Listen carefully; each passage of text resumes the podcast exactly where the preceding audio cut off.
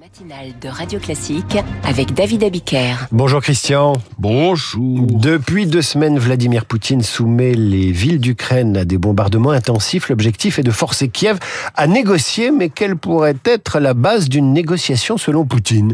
C'est du jamais vu depuis le début de cette guerre. En moins d'une semaine, près de 300 missiles et plus de 200 drones russes ont été tirés sur l'Ukraine. Poutine a la rage, car il a calibré sa stratégie en fonction fonction des lacunes du camp adverse. Puisque les Européens ne parviennent pas, euh, d'ici à la fin de mars 2024, à produire le million d'obus qu'ils avaient promis aux forces ukrainiennes. Ils en livreront tout au plus 300 000.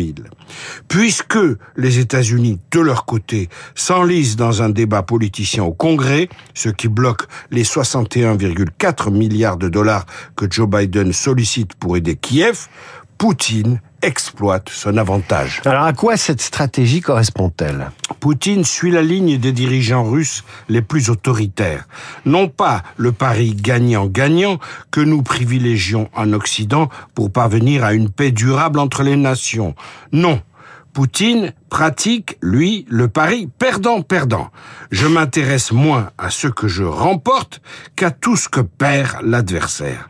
C'est très russe, comme il est très russe d'entretenir des conflits territoriaux gelés aux marches de l'Empire, euh, en Ukraine bien sûr, mais aussi en Transnistrie, en Géorgie, entre l'Arménie et l'Azerbaïdjan. La Russie est experte en non-solution. Alors, la stratégie perdant-perdant, euh, à quoi ça rime en Ukraine? D'un côté, Vladimir Poutine s'est dit récemment favorable à la fin des hostilités uniquement, je cite, si la Russie fixe les conditions. Bah oui.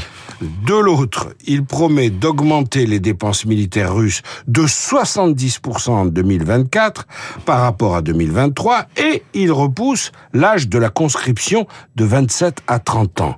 Que cache cette contradiction qui n'est apparente qui n'est qu'apparente.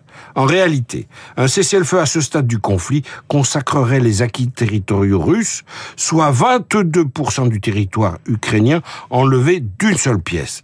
Du coup, le scénario, de la, partition pourrait être posé sur la table des négociations, ce qui consacrerait l'échec de toutes les parties au conflit.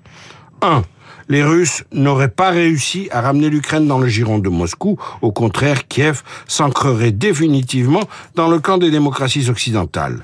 Deux, les, les Ukrainiens perdraient leurs terres et leur et une énorme part de leur potentiel industriel, sans compter les immenses destructions subies.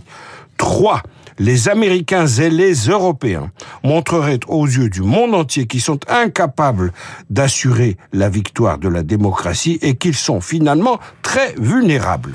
Si vous savez compter, cela ferait un perdant russe contre deux perdants ukrainiens et occidentaux. Pour Poutine, c'est synonyme d'une grande victoire. Et c'est bien cela qui est le scénario le plus inquiétant. La stratégie du perdant-perdant gagnante malgré tout pour Poutine dans sa logique à lui. L'écho du monde par Christian Macarian. Analyse à retrouver sur l'appli Radio Classique. À suivre le journal imprévisible de Marc Bourreau, inspiré par le premier tour du monde en solitaire des six trimarans géants partis hier de Brest. Radio Classique 7h45.